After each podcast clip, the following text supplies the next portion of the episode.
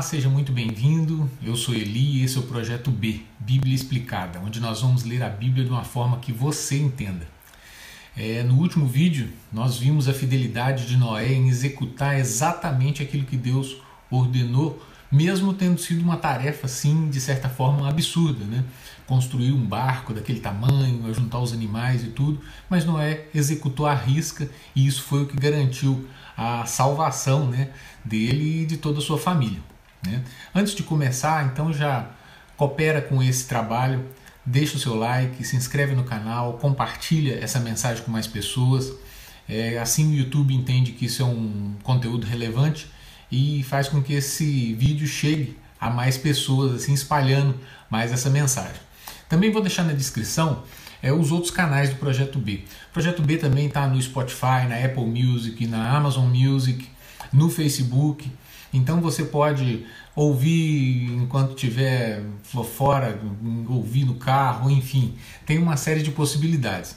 É, o importante é que essa mensagem atinja né, o maior número de pessoas possíveis. Também a Bíblia que nós usamos para produzir o conteúdo é essa Bíblia aqui, Bíblia King James, né, com estudo de Roman 1611. Vou também deixar um link na descrição caso você queira adquirir uma, porque ela contém todas essas explicações e muito mais. Aqui nós procuramos fazer de uma forma mais sucinta possível, de uma forma é, resumida e simples, que possa ser assim fácil realmente de entender. A nossa ideia, né, a nossa, nosso compromisso é de tentar, vamos falar assim, mastigar esse conteúdo para deixar assim de uma forma bem digerível para qualquer pessoa. Mas se você quiser ter uma também, tem muita coisa aqui, é muita, muito conteúdo, vai abençoar bastante sua vida. Bom, hoje nós vamos ler então o capítulo 17 de Gênesis, continuando, né? Paramos no perdão, capítulo 7 de Gênesis. Nós paramos no versículo 10 e hoje nós vamos ler do 11 até o 24. Né? E o versículo 11 então continua dizendo: No ano 600 da vida de Noé, no segundo mês do 17 dia do mês, no mesmo dia, todas as fontes do grande abismo foram rompidas e as janelas do céu foram abertas. Então imagina, Noé já tinha 600 anos quando começou o dilúvio, exatamente no dia que o Senhor determinou. Então vieram as águas. E a Bíblia fala que vieram, na verdade, águas de duas origens: as águas vindas dos céus, e menciona aqui é que as fontes do grande abismo foram rompidas. Não existe assim uma uma explicação exata, né, que com relação a isso. Mas entende-se, né, os estudiosos é, sugerem o seguinte, que isso, além de caírem chuvas, as águas né, subterrâneas, porque se você não sabe, como diz, a Terra ela tem muita água é, em reservatórios. Vamos, é só você imaginar que a gente fura um poço e ali tem água. Então essas águas sugere-se também que elas brotaram. Né? Talvez igual um poço artesiano, com muita pressão, saíram ou simplesmente afloraram. Então é, seriam essa outra origem de águas também. O fato é que as águas então dominaram sobre a terra. E dessas duas fontes, então, de chuvas e as águas subterrâneas também, como se sugere, também afloraram. Então vinham águas de, dessas duas fontes. E continua o versículo 12, então.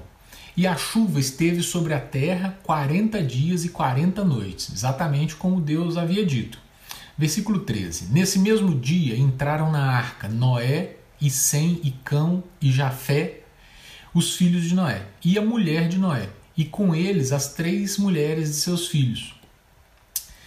Eles e todo animal segundo a sua espécie, e todo gado segundo a sua espécie, e toda coisa que rasteja sobre a terra segundo a sua espécie, e toda ave segundo a sua espécie, pássaros de toda espécie, e entraram para Noé na arca, de dois em dois de toda a carne em que há sopro de vida. Então todo ser vivo entrou na arca, né? de dois em dois, um casal, assim como Deus determinara, Deus enviou a Noé, Noé não precisou sair caçando esses animais. Então no mesmo dia em que Noé completou a lotação da arca, no sétimo dia, igual Deus tinha falado, ele e toda essa sua família né, também entraram na arca. E continua o versículo 16: e, e aqueles que entraram, entraram macho e fêmea de toda a carne, conforme Deus lhe ordenara. E o Senhor o fechou dentro.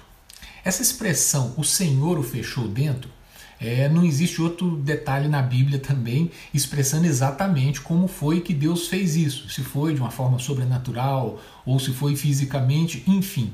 O fato é que foi o próprio Deus quem fechou a porta da arca. Né? E isso tem uma simbologia muito interessante, é, mostrando assim que de Deus, né, da mão do Senhor, é que vem a salvação. Deus, ao fechar Ele próprio a porta da arca, lacrando ali é, Noé e os animais e a família de Noé dentro da arca, ele estava selando assim a salvação deles, de toda a família de Noé. E o versículo 17, então continua. E o dilúvio esteve quarenta dias sobre a terra, e as águas aumentaram e levantaram a arca, e ela foi elevada sobre a terra. As águas prevaleceram e foram aumentadas grandemente sobre a terra, e a arca andava sobre a face das águas. As águas prevaleceram excessivamente sobre a terra, e todos os montes altos que estavam debaixo de todo o céu foram cobertos. Quinze côvados acima as águas prevaleceram e os montes foram cobertos. Então, esses versículos relatam né, que, a, que as águas começaram a aumentar muito e a arca então começou a flutuar e a vagar sobre a terra. Aquele monte de água, que estava tudo inundado, a água, um barco começou, ficou ali à deriva.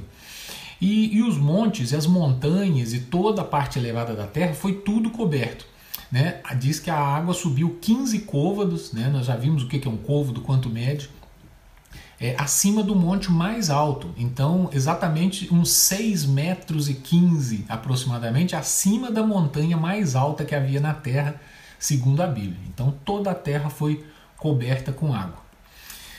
E a partir do versículo 21, e morreu toda a carne que se movia sobre a terra, tanto as aves quanto o gado, os animais e toda coisa rastejante que rasteja sobre a terra e todo o homem. Todos aqueles em cujas narinas estava o sopro de vida, e tudo que estava na terra seca morreu. E foi destruída toda substância viva que estava sobre a face da terra, tanto o homem quanto o gado e as coisas rastejantes e as aves dos céus, e eles foram destruídos da terra e somente Noé permaneceu vivo e aqueles que estavam com ele na arca. Então aqui é a, vamos falar assim, uma esmagadora expressão da morte. Faz um contraste com a preservação e a salvação de Noé e de toda a sua família, que estavam em segurança. Então toda a vida foi varrida, tudo que era vivo foi varrido da face da terra, menos Noé e os que estavam com ele na arca. Versículo 24 e as águas prevaleceram sobre a terra 150 dias. Aqui, embora o texto não diga de forma clara, explícita, né, esses 150 dias eles incluem os 40 dias é, em que houve aquela chuva intensa e brotaram águas e a terra foi coberta. Então, 40 dias chovendo intensamente, água brotando e a terra se enchendo, e mais 110 dias. E a palavra hebraica traduzida aqui como prevaleciam né, enfatiza, na verdade, o poder das águas né, sobre a terra, ou seja, as águas literalmente dominaram e tiveram poder sobre a terra durante todo esse tempo. É, então esse foi o texto que narra o dilúvio, né, o dilúvio global, desde a entrada de Noé na arca com os animais, o fechamento da porta pelo próprio Deus, né, selando a salvação de Noé e sua família e o fim do domínio das águas. As águas vieram intensamente, dominaram e pararam de dominar sobre a terra. E no próximo vídeo nós vamos ver o que aconteceu a partir do momento em que as águas se acalmaram. Porém, a terra ainda estava inundada. Né? O que será que aconteceu com Noé, com os animais, com a sua família que estavam ali na arca, vagando sobre toda a terra? Né? Já já nós vamos continuar no próximo vídeo e eu espero vocês. Um grande abraço, fique com Deus e até lá.